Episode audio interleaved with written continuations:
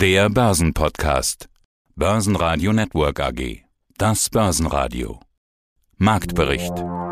Im Studio Sebastian Leben und Andreas Groß. Außerdem hören Sie Vermögensverwalter Michael Reuss zu Investmentkriterien im aktuellen Marktumfeld, Vermögensverwalter Johannes Hirsch zu Tech-Aktien, zu Cleantech-Investments Heiko Geiger von Fontobel, zu den Zahlern von B plus S Banksysteme CEO Wilhelm Berger, außerdem Börse Go CEO Robert Abend, Net Digital CEO Theodor Nihus und Epti CEO Ali Mujkic. Sie hören Ausschnitte aus Börsenradio-Interviews. Die vollständige Version der Interviews finden Sie auf börsenradio.de oder in der Börsenradio-App. Zu Wochenbeginn schauen die Anleger auf Konjunkturdaten. So kürzt die EU-Kommission ihre Wachstumsprognose für 2022 auf nur noch 2,7 Prozent statt 4 Prozent.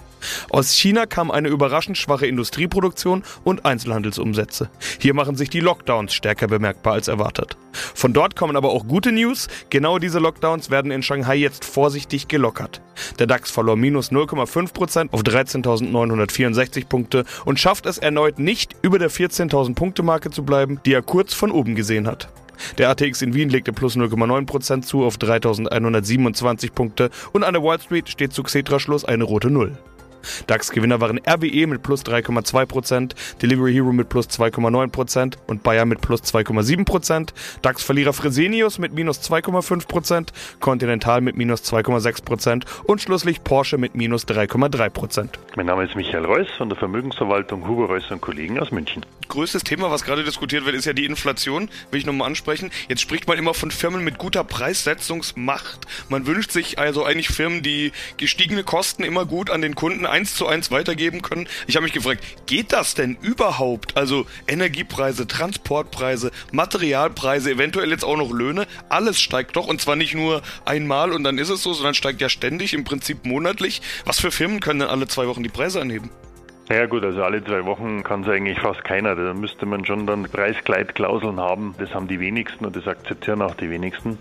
Aber ich sage mal jetzt, das ganze Segment der Lebensmittelindustrie, die können natürlich zeitverzögert, meistens sind es so, so Halbjahresrhythmen, können die natürlich schon ihre Preise anpassen. Also die haben eine Zeitverzögerung, aber dann können sie die gestiegenen Rohstoffkosten weitergeben und zumindest ihre Gewinnmarge erhalten. Und das sind eben alles diese Unternehmen, die ja, Konsumgüter und Dienstleistungen haben, die die Menschen brauchen, auf die sie nicht verzichten können. Dividenden will ich noch ansprechen. Seit es keinen Zins mehr gibt, hört man ja immer wieder, die Dividende sei der neue Zins. Das ist natürlich nicht richtig, will ich gleich sagen. Dividende ist Dividende und Zins ist Zins. Ich bin mit diesem Spruch ein bisschen vorsichtig, aber dieser Grundgedanke dahinter ist ja klar. Also statt eben regelmäßig Zinsen zu bekommen, sucht man jetzt eben regelmäßige Dividenden als wiederkehrende Einnahmequelle sozusagen. Wie wichtig ist die Dividende aus Ihrer Sicht? Haben Sie jetzt gar nicht genannt, es sei denn, ich habe nicht gut aufgepasst. Ja, ist richtig. Es kommt natürlich immer darauf an, und das hatte ich eingangs gesagt, welche Zielsetzung habe ich. Also hohe Dividendenzahler sind in der Regel jetzt sehr konservative Werte und sind, und sind eher defensiv positioniert. Also damit bin ich jetzt nicht bei den großen Kursgewinnern dabei. Aber so ein Portfolio ist ja eine Kombination verschiedener Anlageklassen und verschiedener Branchen und verschiedener Risikoparameter. Das ist quasi wie die Komposition eines Musikstücks, würde ich jetzt mal sagen. Und da gehören natürlich Dividendentitel dazu. Nehmen wir es mal als Beispiel eine Münchner Rück, ein ganz stabiler Dividendenzahler. Wenn ich, glaube ich, richtig im Kopf habe, seit 1969 noch nie die Dividende reduziert, geschweige denn ausgefallen lassen. Aber mit einer Münchner Rück werde ich jetzt keine großen Kursgewinne voraussichtlich machen, aber Rückversicherungen sind nicht ersetzbar. Die braucht die Welt, die braucht die Versicherungswirtschaft und wiederum Versicherungen, zumindest im Sachversicherungsbereich, brauchen die Leute, um die Risiken beherrschbar zu machen. Also wird eine Münchner Rück immer ein gutes Geschäft machen und auch zeitverzögert, auch mit der Schadensentwicklung natürlich, die Preise entsprechend anpassen können. Und das ist ein schöner, stabiler Dividendenzahler. Und klar ist, ist das besser geeignet als ein festgelegter Zins. Johannes Hirsch, Geschäftsführer im Hause Antea. Aber Sie gehen jetzt nicht so weit, dass Sie sagen, Tech-Aktien sind per se schlecht. Nein, um Gottes Willen. Also ich meine, die, die Welt verändert sich und da, das wird alles ganz stark verändert ähm, bezogen auf das, was eben die Technologie dort bringt. Also insofern, die, die Welt verändert sich, das ist völlig unstreitig. Nun muss man dazu sagen, das haben wir vor 20 Jahren auch schon mal gesagt, das Internet wird die Welt verändern und die Welt hat sich ja auch verändert durch das Internet, was nichts daran änderte, dass eben über 90 Prozent der Aktien, über die wir damals gesprochen haben, heute, dass es die gar nicht mehr gibt, dass es die Pleite gibt. Also insofern ist es dann eben die Frage, dann eben auch zu stellen, welche Technologieaktien werden dabei eigentlich dann überleben?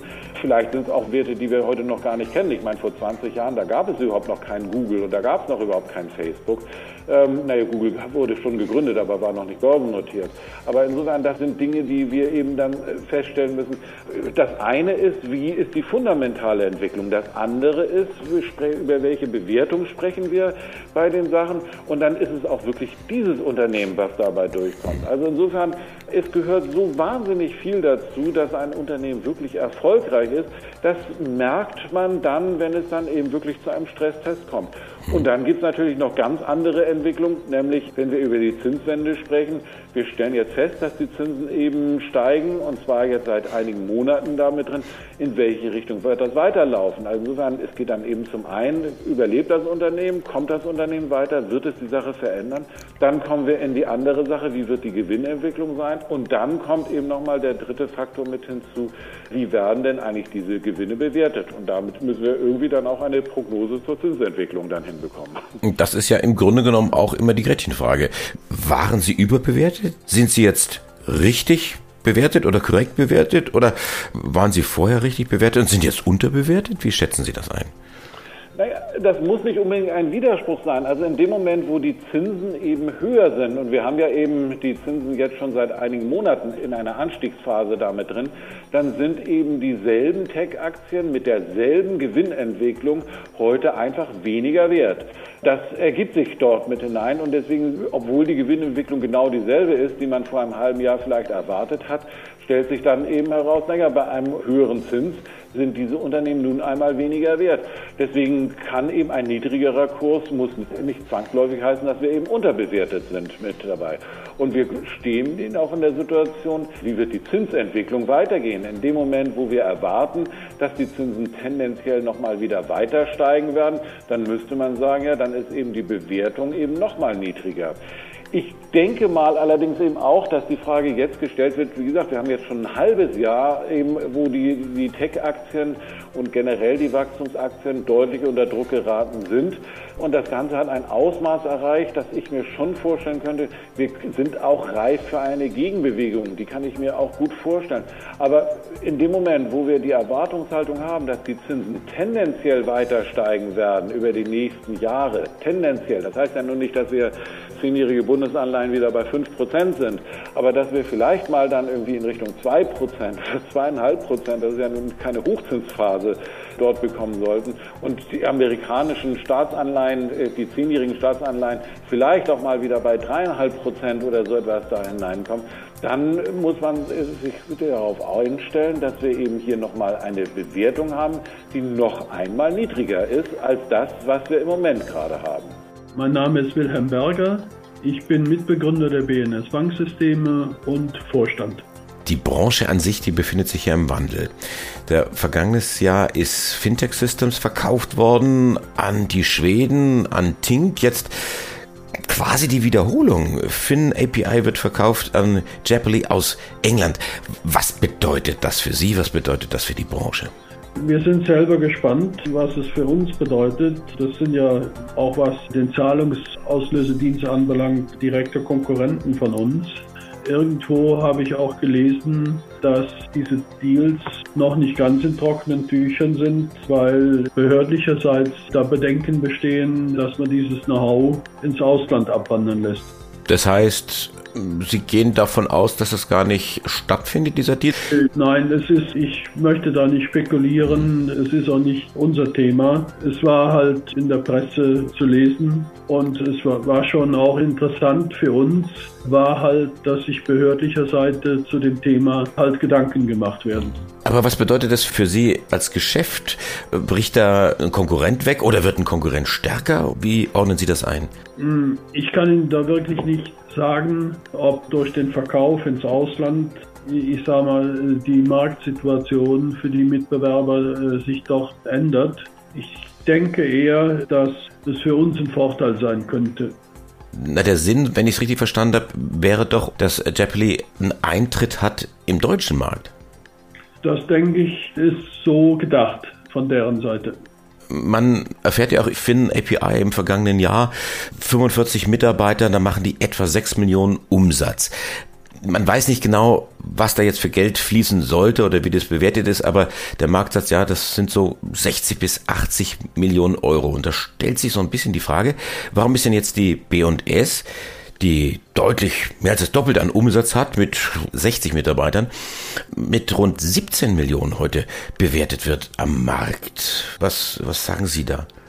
Äh, vielleicht haben wir uns in letzter Zeit zu wenig um das Börsenmarketing gekümmert. Wir werden versuchen, in den nächsten Wochen das ein bisschen nachzuholen. Es gibt aus unserer Sicht in den nächsten Wochen auch einiges weiter zu berichten, warum wir bewertungstechnisch da so weit hinter sind. Die Frage für mich ist, ob es die Börsennotierung als solches vielleicht ist, die die Bewertung vorsichtiger sein lässt.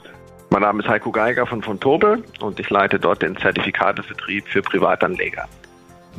Herr Geiger, wir sprechen heute über einen Cleantech-Index. Mal wieder eine neue Vokabel in der Finanzwelt. Okay, nicht mehr ganz neu, aber noch neu genug, um sie zu erklären, würde ich sagen. Was genau ist gemeint mit Cleantech? Ja, Cleantech oder auch Green Technology ist letzten Endes der Weg zu einem nachhaltigeren Wirtschaftssystem. Und die, die grüne Technologie unterstützt den gesellschaftlichen Wandel dorthin. Man versteht darunter eine Art Verbindung von Umwelt, Wissenschaft, Technologie und Wirtschaft.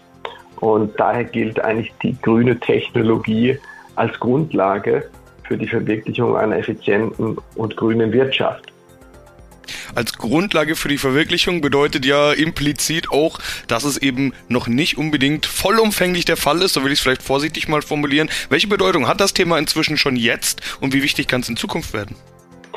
Ja, das globale Marktvolumen von GreenTech hat 2020 erstmals die Marke von 4 Billionen Euro überschritten. Und bis, bis 2030 wird die Umwelttechnik und vor allem die Ressourceneffizienz global rund 9,4 Billionen Euro umsetzen, laut Prognosen von Roland Berger. Und das würde umgerechnet einer durchschnittlichen jährlichen Wachstumsrate von, von über 7 Prozent entsprechen.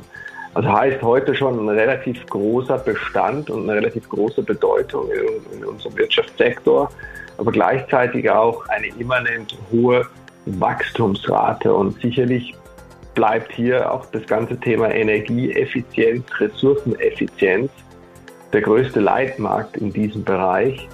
Und wenn man sich auf der anderen Seite das Bevölkerungswachstum anschaut, auch das ganze Thema nachhaltige Wasserwirtschaft, Smart Farming, nachhaltige Landwirtschaft, runden quasi diese Themen, dieses Themenspektrum ab. Okay, also was ist das für ein Index? Wie viele Firmen kommen rein und was für Firmen kommen rein?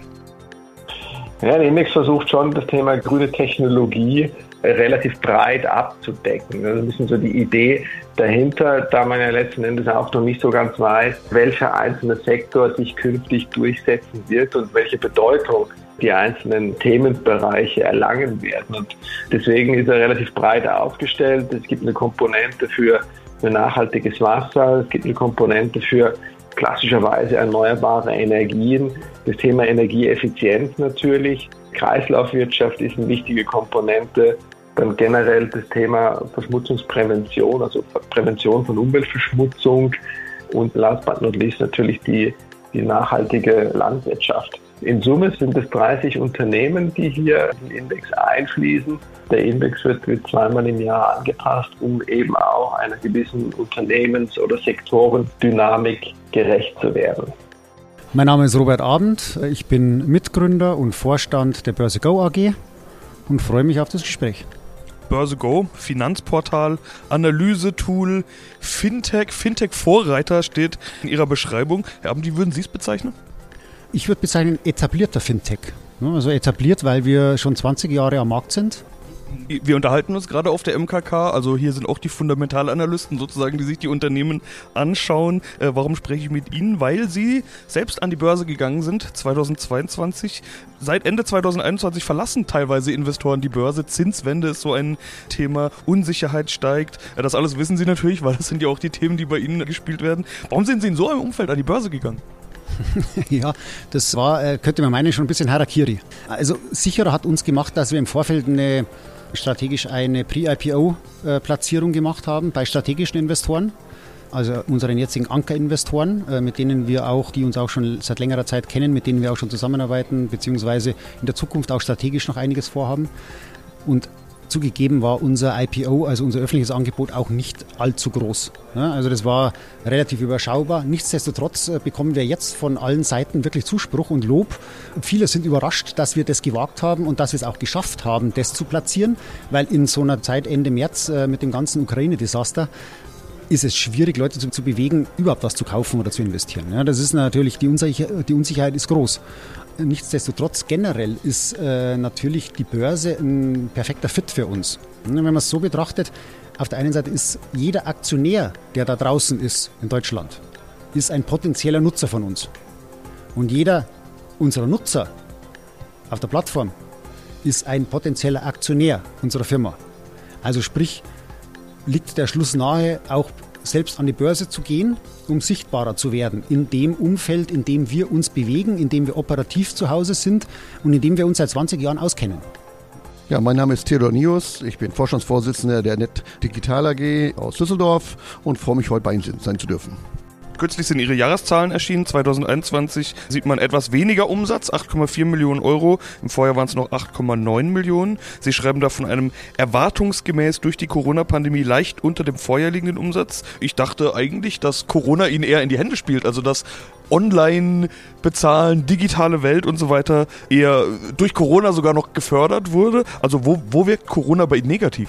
Corona biegt bei uns negativ. Wir haben Kunden zum Beispiel wie die Verkehrsbetriebe in Frankfurt und dann wegen Lockdowns auch niemand fährt zum Beispiel. Von daher natürlich auch null Umsätze dort stattfinden. Ebenso haben wir Kunden wie die großen Mobilfunkbetreiber, die aufgrund der Pandemie viele Leistungen ihren Kunden günstig oder teilweise kostenlos angeboten haben. Und von daher wir natürlich entsprechend mitgemacht haben, auch keine Sachen in Rechnung stellen konnten und wollten. Und von daher waren dann die Umsätze entsprechend negativer. Was allerdings war, wir haben mehr Transaktionen ausgeführt, wir haben mehr Volumen abgerechnet gerechnet, vollkommen richtig, was Sie gesagt haben als Frage. Und wir haben dadurch auch viel höhere EBITDA-Zahlen erreicht und haben damit 80 Prozent mehr Ergebnisse erreicht. 80% EBITDA plus, Sie sagen es, 0,7 äh, Millionen Euro, aber Sie kommen dementsprechend dann auch von einem sehr niedrigen Niveau, das muss man ja auch sagen. Wie ist das zu werten? Weniger Umsatz, mehr Gewinn, also profitabler geworden, das kann man ja zumindest schon mal festhalten. Das kann man festhalten und insbesondere transaktionsmäßig sind wir auch sehr stark gewachsen. Ist halt eine Umsatzbeurteilung bei uns im Product Mix, sag ich mal, das sich so ergeben hat, wo halt unterschiedliche Sachen ausgewiesen werden. Internationalisierung ist ein Begriff oder ein Stichwort, das ich gerne noch aufgreifen möchte. Seit Q4 2021 treiben sie die Internationalisierung voran. Der Umsatzanteil in Verbindung mit Kundenaktivitäten im Ausland stieg merklich auf mehr als 50 Prozent, hatte ich gelesen. Setzt sich das fort? Welche Märkte sind Ihre Ziele? Wie läuft das? Ja, wir versuchen schon, das weiter auszubauen. Insbesondere helfen wir, unterstützen viele Unternehmen, die aus anderen Kontinenten kommen, eben entsprechend in Europa Fuß zu fassen und entsprechend auch Payment-Leistungen anzubieten. Und von daher gehen wir davon aus, dass das Thema weiter wachsen wird, weil nicht alle setzen, äh, werden sich in Deutschland niederlassen, auch in anderen Ländern niederlassen. Von daher gehe ich davon aus, dass der Umsatz auch stark wachsen wird. Arli Mujkic, the CEO and founder of Epti. Epti, a Swedish investment company. You invest in startups as an investment company. Currently over 25 companies investments. What kind of investments are you searching for? Yeah, we're looking for investments in uh, gaming, fintech, marketplace, and SaaS. But what makes us completely unique from other investment firms is that we have a very cash flow rich core, which is uh, put together by over 150 programmers, where we provide those programming services into the companies where we invest. You mentioned some of the segments: uh, gaming, marketplace, fintech, software as a service, and service. Why these segments? What do you see there? Yeah, so if you look at gaming, fintech, marketplace, SaaS, this is fast-growing segments all around the world with very good and healthy business models where you have high margins. What it also makes them interesting because we're experts in those segments when it comes to providing core services, as we call them, which means deep operational support, meaning you know mainly programming services, but also growth hacking, SEO, uh, design, DevOps, SecOps, and so on. So the, within these four segments, we can really provide an additional value to the companies we invest in. Börsenradio Network AG Marktbericht